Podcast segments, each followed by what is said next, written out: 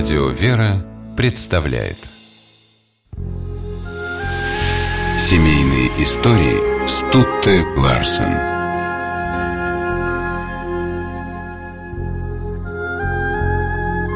Восьмое октября 1940 года. Парижский Свято-Сергиевский институт.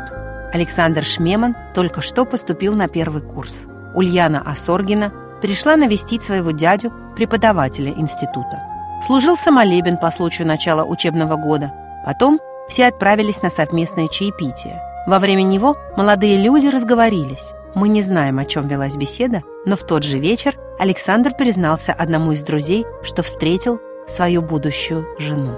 Ему было 19 лет, ей 17.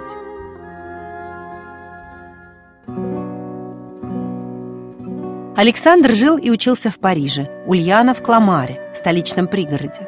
Видеться они могли только по воскресеньям. Чтобы встречаться чаще, молодые люди вместе записались на курс по искусству, который читал в Свято-Сергиевском институте знаменитый профессор Владимир Вейдле.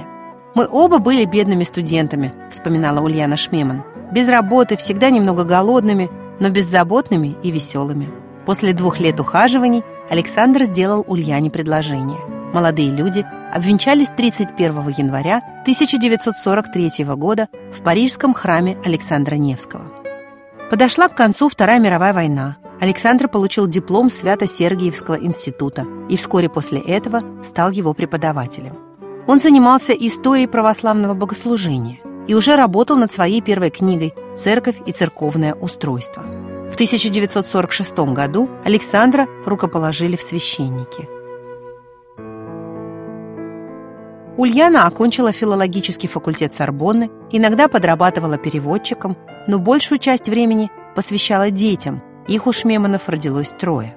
Лето отец Александра и Ульяна проводили на Атлантическом побережье. Ежедневно супруги старались гулять вдвоем.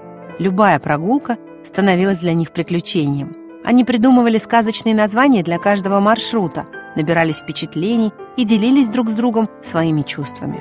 Годы, проведенные во Франции, супруги вспоминали как время абсолютного счастья и свободы.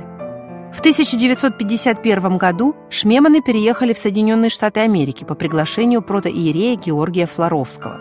Матушка не хотела оставлять Францию, друзей и родных, но понимала, что в Соединенных Штатах преподавательские и научные таланты отца Александра востребованы куда больше, ведь в американском обществе был тогда высокий запрос на серьезное богословие. Кроме того, при поддержке государства развивалась византинистика. Решение о переезде в Америку стало нашим общим решением, говорила она. Священник получил должность доцента Нью-Йоркской Свято-Владимирской духовной семинарии. Спустя несколько лет он стал ее профессором, а затем и деканом.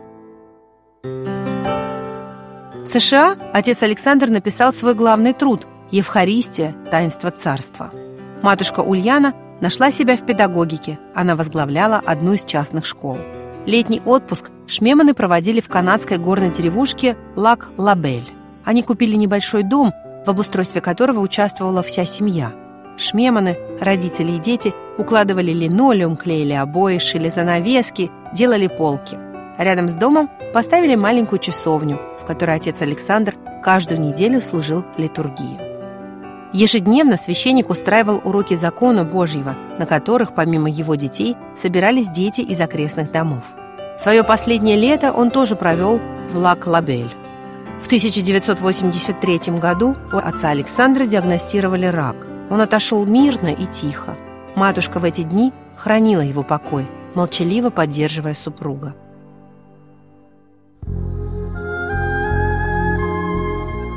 Ульяна Шмеман вспоминала – мы с ним всегда были одно целое. Это ощущение нашего единства было самым ярким, самым ощутимым чувством во время болезни отца Александра и его последнего пути, пути в Царство Божие.